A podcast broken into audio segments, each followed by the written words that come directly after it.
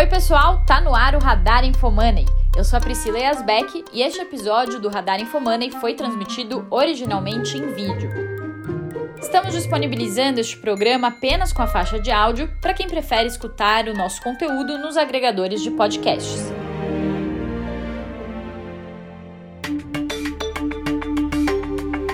Oi, pessoal, 5 de abril de 2021, meio-dia e 32 minutos pelo horário de Brasília. Tá no ar o Radar Infomani com as principais notícias para te atualizar no meio do dia.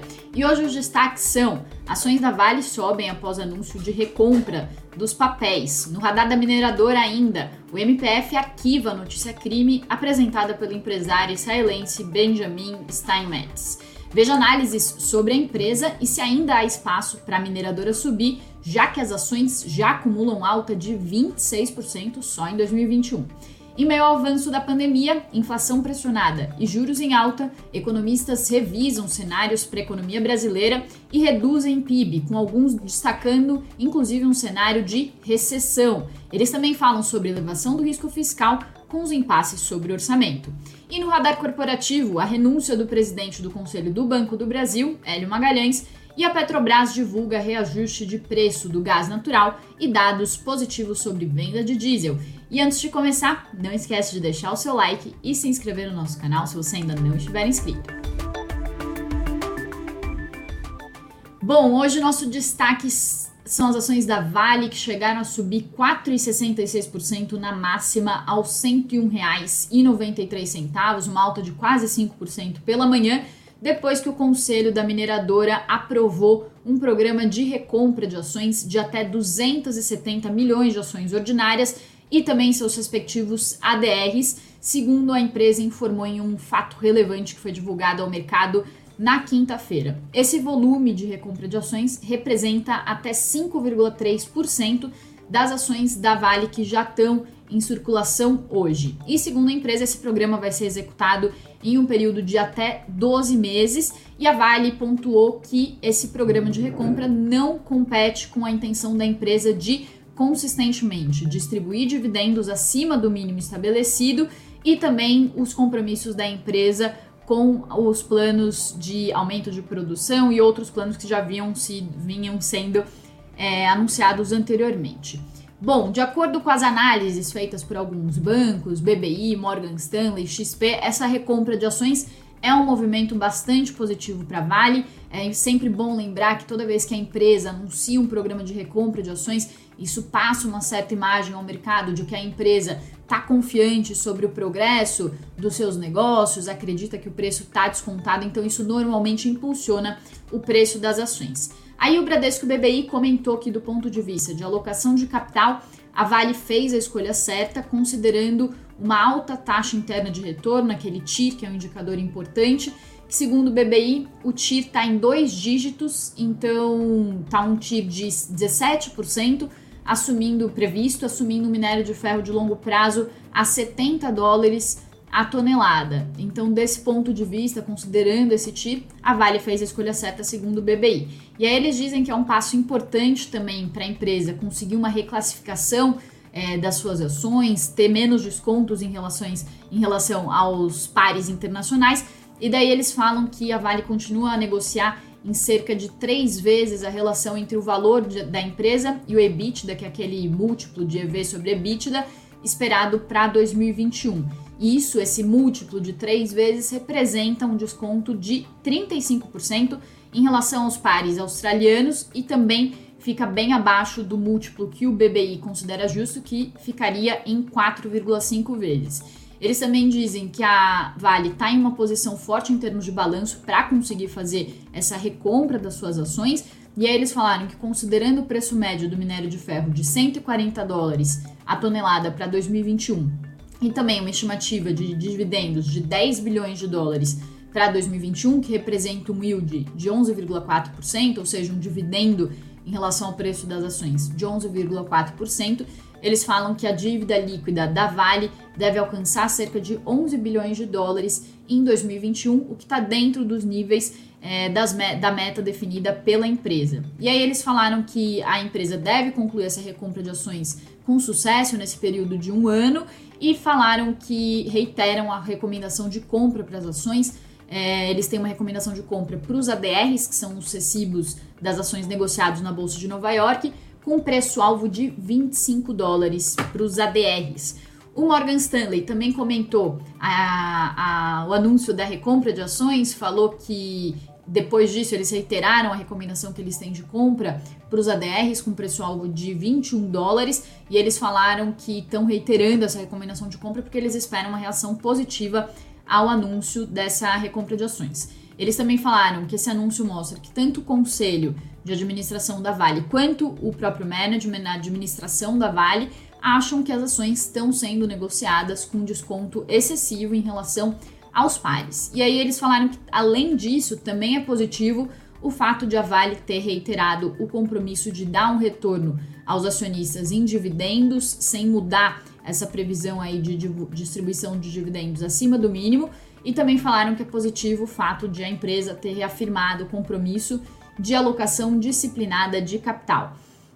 Aí a XP Investimentos também comentou o anúncio, também falou que o anúncio é positivo pelos mesmos motivos citados tanto pelo BBI quanto pelo Morgan, e eles também reiteraram a recomendação de compra para as ações da Vale com preço-alvo de 122 reais por ação. E aí vale falar, pessoal, que a Vale, trazendo aquele compilado da Refinitiv que mostra quais são as principais recomendações para as ações das principais casas de análise, bancos e corretoras, é, a Vale tem oito recomendações de compra e uma só neutra com preço-alvo de 113 reais que representa um upside de 11% sobre a cotação das ações nessa manhã. Já os ADRs, que têm mais recomendações, eles têm 19 recomendações de compra, duas só neutras e uma venda, com preço-alvo de 22 dólares e 22 centavos, o que representa uma alta de 22%, 23% sobre o preço dos ADRs atual. E aí, por que, que tem esse otimismo tão grande com a Vale? Eu já venho falando sobre isso aqui no radar, vou colocar um card é, sobre o balanço da Vale, que foi divulgado do quarto trimestre, que foi considerado positivo, mas o que os analistas têm destacado é que a empresa tem perspectivas positivas por causa do minério de ferro, que deve se manter aquecido, isso com a demanda forte vindo da China e também com a recuperação de outras economias, também dos Estados Unidos, que está apresentando uma recuperação acima do esperado. O mega pacote do, uh, de infraestrutura de Joe Biden também pode ter alguns reflexos positivos aí para o minério de ferro, ainda que o aço seja o produto principal aí usado para esse mega pacote e a Gerdau seja uma ação que é vista como ainda mais beneficiada por esse pacote. É, mas então tem essa questão aí do minério de ferro. Daí outra questão é que esses, os resultados da empresa do quarto trimestre mostraram que a Vale está no caminho de retomar sua posição de maior mineradora do mundo, que foi perdido depois das tragédias de Brumadinho e Mariana, é, quando a empresa perdeu essa posição de maior mineradora do mundo para a anglo-australiana Rio Tinto. E aí vale lembrar que junto com a BHP e com a Rio Tinto, a Vale é, e essas outras duas mineradoras formam o trio de fornecedores que dominam o mercado global de minério de ferro. E aí um outro ponto, além de minério de ferro aquecido, além da Vale estar retomando a sua, a sua produção, teve o acordo de Brumadinho também, que acabou impulsionando as ações, porque isso tira um pouco da incerteza em relação à Vale, melhora um pouco a imagem da Vale, que é o que faz a Vale ficar descontada em relação aos seus pares internacionais e mostra que a Vale está seguindo aí num caminho positivo de tentar melhorar a sua imagem no mercado. Na divulgação do balanço também animou o fato de que a empresa falou que ia distribuir dividendos acima do mínimo. É, então tu, todo esse combo acaba trazendo essa visão positiva, essas recomendações de compra para as ações da Vale. Mas as ações já têm uma alta de 185% em 12 meses e de 27%, 26,82% em 2021. Então, muitos investidores também se perguntam se a Vale já chegou no seu pico, se ainda tem espaço para alta ou não. E aí eu conversei com o Gilberto Cardoso, que é analista de minério da On Research, e ele avaliou que as ações da Vale ainda podem subir nos próximos meses, chegando a um pico nesse trimestre, perto de um preço-alvo ali de 120 reais. Ele falou que isso pode acontecer enquanto o minério de ferro se sustentar em torno desse patamar que tem ficado aí de 160 dólares por tonelada. Mas ele acha que na média do ano de 2021, o minério de ferro vai para cair para cerca de 140 dólares, então a partir do segundo semestre ele acha que os preços já devem ceder mais um pouco, por isso que ele acredita nesse pico agora no segundo trimestre do ano. E aí ele também falou que tem um outro fator que está impulsionando as ações, que é a mineradora canadense IOC, que pertence a Rio Tinto, acabou de soltar um comunicado dizendo que um incêndio prejudicou os embarques de minério de alto teor e pelotas lá no Canadá, e aí isso deve manter firme a oferta é, mais restrita de minério de ferro no, no mundo, e com isso deve manter firme também o prêmio para o minério de alto teor que beneficia a Vale. Então, isso também é positivo para as ações, segundo ele.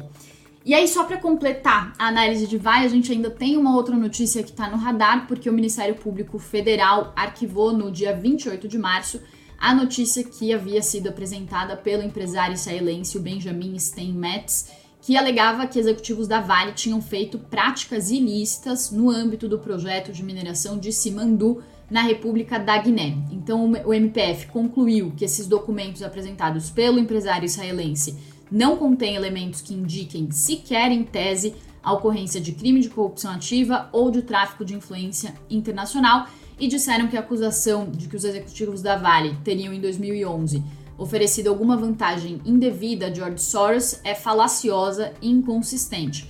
Vale lembrar que a Open Society, que é um grupo que pertence a Soros, prestou consultoria à Vale nesse projeto da Guiné. A Vale, por sua vez, depois dessa notícia de arquivamento, disse que a decisão do MPF corrobora com a lisura e a probidade da atuação da empresa no mercado e disse que segue convicta de que as autoridades brasileiras vão reconhecer que o objetivo do senhor Steinmetz é desviar o foco dos processos de execução de 2 bilhões de dólares movidos pela Vale contra ele e as suas empresas. E aí, só recapitulando, para quem não está por dentro da história, vale falar que desde 2019 o Steinmetz tenta reverter uma sentença na, da Câmara Arbitral de Londres que, o, que obrigou o empresário a pagar para a Vale 2 bilhões e 200 milhões de dólares. Ele foi condenado na justiça da Suíça e é alvo de investigações em Israel e teve os seus bens bloqueados. E aí, nos últimos meses, ele estava tentando conduzir essas investigações por meio de uma empresa israelense para coletar depoimentos de ex-executivos da Vale e tentar provar que a Vale tava, que a Vale sabia dos riscos que esse projeto de Simandu implicava. E aí, o, só sobre essa notícia aí do MPF, também falei com o Gilberto Cardoso, lá da On Research, ele falou que isso poderia gerar algum risco de SD, mas como o MPF arquivou essa notícia, é, isso já não gera mais tantos riscos para as ações. E bora falar sobre bolsa. A gente tem as bolsas em um dia de alto, o Ibovespa acompanha o bom humor externo com uma alta de 1,6% aos 117 mil 107 pontos. E aí vale falar que as bolsas abriram em alta, refletindo os dados positivos de emprego que saíram na sexta-feira nos Estados Unidos, que apresentaram uma criação de 916 mil vagas de empregos formais. Esse número veio bem acima da expectativa, que era de uma criação de cerca de 650 mil vagas. Então, um número quase 50% acima do que era previsto. E além disso, a taxa de desemprego lá nos Estados Unidos caiu de 6,2% para 6%, refletindo os efeitos da diminuição das restrições na economia americana, com a vacinação em massa avançando e com as perspectivas de que os americanos sejam vacinados, a população que precisa ser vacinada lá nos Estados Unidos seja 100% vacinada até o fim de abril. Também impulsiona o mercado lá fora, os Estados Unidos e outros índices, a aprovação do. A aprovação não, a apresentação do mega pacote de infraestrutura de Joe Biden de 2,2 trilhões de dólares. E aí o que fica aí no mercado também de análise é que com esse mega pacote e a recuperação da economia americana que está vindo acima do esperado, com dados muito positivos, acaba gerando também um temor sobre inflação, sobre um crescimento muito rápido da economia americana, junto com pacotes e esse temor sobre inflação. E aí, no fim de semana, vale destacar aqui que alguns economistas, analistas, estavam analisando esse pacote de Biden. Eu falei sobre ele aqui na sexta, vou colocar o card para quem quiser ver. Mas alguns economistas estavam falando que a ideia do Biden de financiar esse aumento de gastos via elevação de impostos talvez não funcione. E aí o Paulo Leme, que é da XP Private, fez um, um artigo para o Estadão dizendo, por exemplo, que a, taxa, a carga tributária dos Estados Unidos é de 24,5% e é baixa comparada à carga tributária de outros países ricos da OCDE, que fica em cerca de 34%. Então, na visão dele, ele acha que esse aumento de impostos não vai dar conta desses novos gastos previstos pelo novo pacote, também pelos outros, e aí ele acha que com isso o governo americano vai acabar tendo que gastar, isso pode pressionar a inflação. O grande dilema do mercado nesse momento do mercado global é entender se a gente vai ter um, um, uma pressão maior da inflação, inflação subindo, ou se esses estímulos que os governos estão fazendo vão continuar funcionando sem que haja uma explosão da, infra, da inflação. E aí a gente tem também uma, um impacto nos treasuries, que são aqueles títulos do Tesouro Americano de longo prazo, com os títulos com vencimento em 10 anos, subindo a uma taxa de 1,71%, também é, trazendo essas expectativas aí de aumento da inflação, com a economia crescendo acima do esperado e também com esses novos pacotes. E aí vale falar que nessas segundas bolsas europeias continuam fechadas com o feriado da Páscoa e na Ásia a bolsa de Xangai na China também não, não abriu devido a um feriado e a bolsa de Hong Kong fecha tanto na segunda quanto na terça. A gente tem também notícias sobre petróleo que está caindo mais forte depois que o PEP decidiu aumentar a produção gradualmente a partir desse mês. Então, com produção maior, isso gera uma oferta maior de petróleo e aí com isso os preços estavam é, cedendo aí pela manhã. E aí vale falar aqui uh, que aqui no Brasil que a gente tem aí de noticiário que o mercado está acompanhando é que nessa semana começa a Infra Week que o governo brasileiro pretende captar até 10 bilhões de reais com concessões de portos, aeroportos e ferrovias. E daí, falando agora sobre um cenário mais macro aqui do Brasil, é, o, alguns economistas também estão falando a despeito dessa semana aí que a gente vai ter essa Infra Week, que pode dar uma animada aí no mercado. A gente tem várias notícias aí vindo do fim de semana de economistas falando em uma possível recessão da economia brasileira com dois trimestres seguidos de queda no PIB, primeiro e segundo trimestre de 2021. A inflação também está preocupando bastante, então, por exemplo, MB associados, alguns economistas já prevêem inflação em 7% em 2021.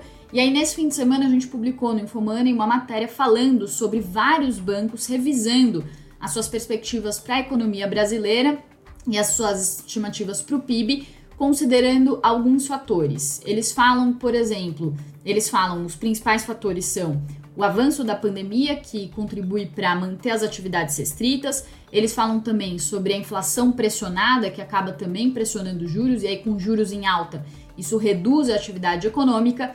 E eles também falam sobre o elevado risco fiscal e falam que os impasses no orçamento não estão ajudando essa, nessa questão do risco fiscal. Então, com essas três questões, com pandemia, com juros altos e com risco fiscal elevado, eles estão revisando suas estimativas para o crescimento da economia. E aí, no começo do ano, a gente tinha alguns economistas prevendo crescimento ali em cerca de 4%, e agora alguns deles falam, a maioria fala em crescimento de 3%, e alguns mais pessimistas falam em crescimento de cerca de 2,5%. É o caso da MB Associados, por exemplo, da Mauá Capital, que acreditam num crescimento de cerca de 2,5% para este ano.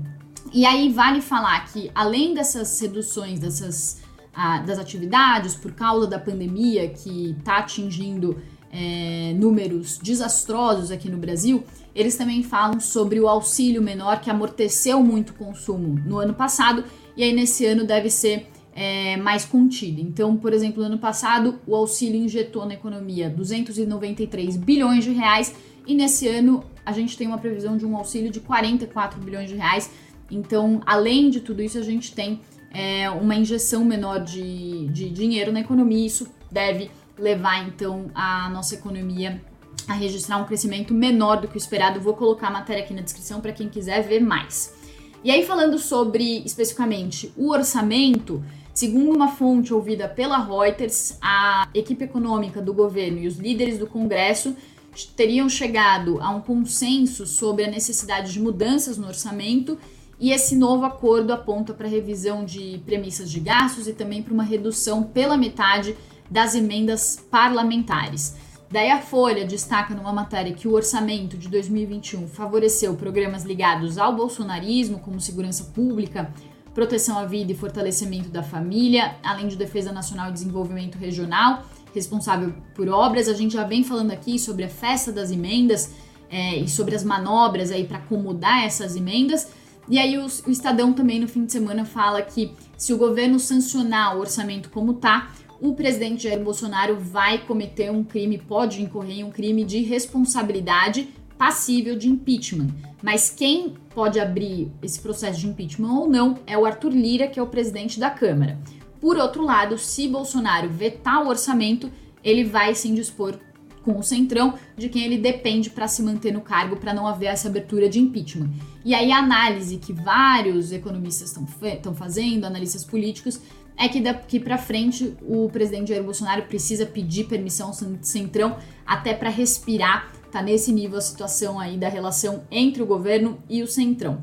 E aí uma outra, um outro destaque aí macro, que o Roberto Campos Neto, presidente do Banco Central, em entrevista ao Estadão, no, no, nesse domingo, falou mais uma vez que alertou mais uma vez sobre o aumento do risco fiscal, citando o impasse sobre orçamento e aí ele negou ter sido convidado para substituir o ministro Paulo Guedes na economia, dizendo que está 100% alinhado com Paulo Guedes. É, e aí, so, ainda nesse, no radar aqui da macroeconomia, amanhã começa a nova rodada de distribuição do auxílio emergencial, e aí o programa vai liberar o equivalente a 15% do que foi liberado em 2020, como eu adiantei.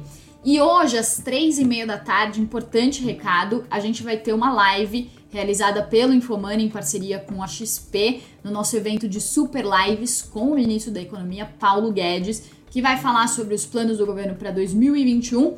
E essa live vai ser transmitida aqui no nosso canal do, do YouTube, aqui do Infomani, então ativem a notificação para vocês receberem o aviso.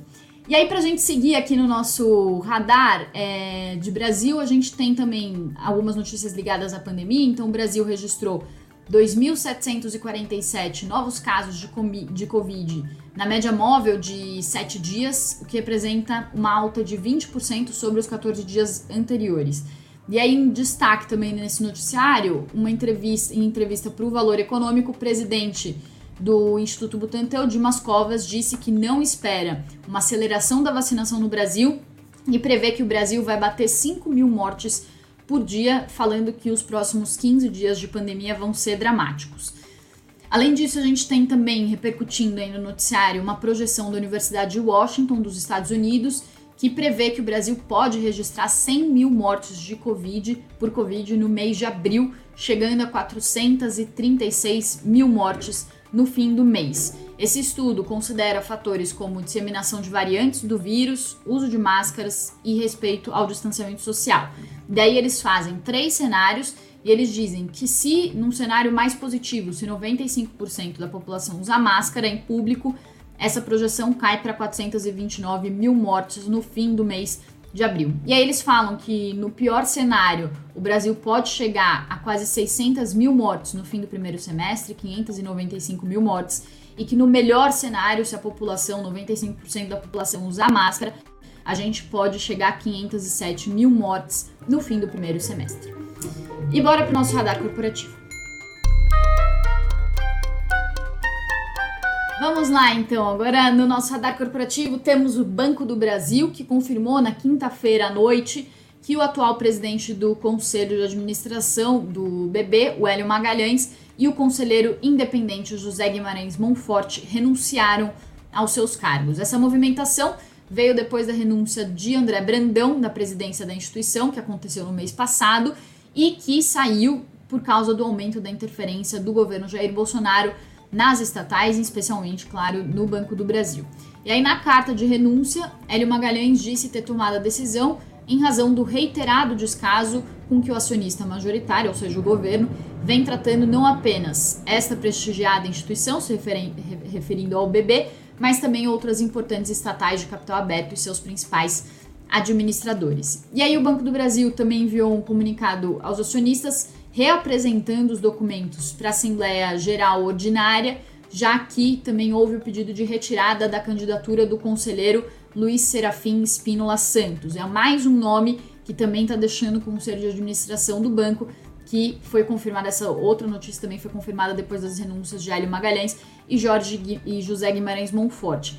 Mais um, um motivo aí de alerta para as ações do BB. Alguns economistas tinham comentado quando André Brandão saiu de fato do Banco do Brasil que uma das grandes preocupações seria é, se o Hélio Magalhães também deixasse o conselho do BB e isso aconteceu agora. Mas de certa forma também já havia uma expectativa de que isso poderia acontecer. E aí o, as ações do Banco do Brasil elas estavam em alta por volta do, do horário do almoço de 0,27%, mas um pouco abaixo da alta que da alta apresentada pelo Ibovespa e também puxada pela alta lá de fora. E aí no nosso alerta corporativo a gente tem também Petrobras, que informou que a partir de 1 de maio os preços de venda de gás natural para distribuidoras vão ter um aumento de 39% em reais por metro cúbico em relação ao preço praticado no trimestre anterior. E a empresa disse que o reajuste acontece diante da aplicação das fórmulas dos contratos de fornecimento que vinculam o preço à, contra, à cotação do petróleo lá fora e também à taxa de câmbio.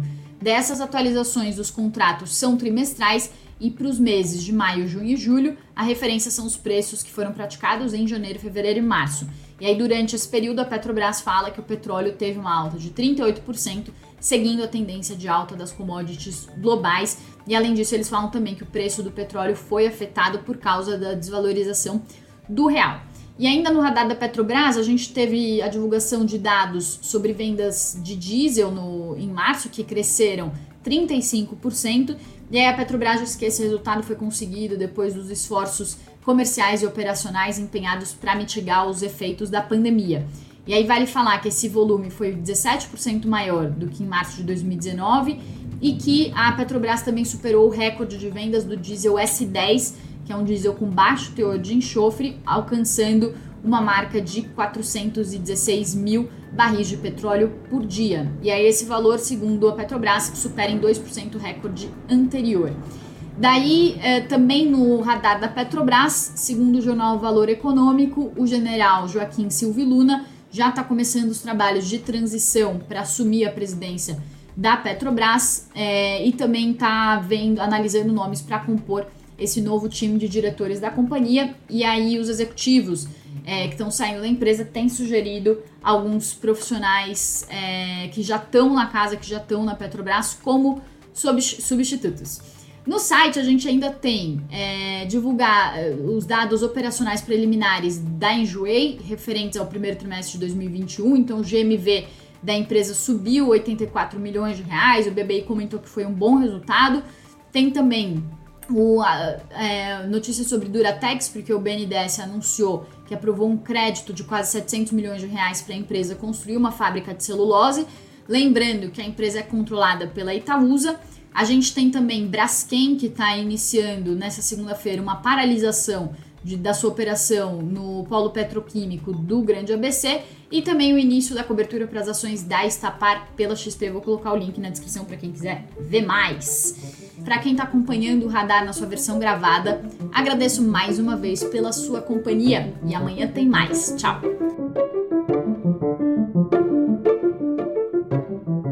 Radar Infomoney é um programa diário que resume os fatos mais relevantes do noticiário econômico e político do Brasil e do mundo e os seus impactos no comportamento das ações e de outros investimentos.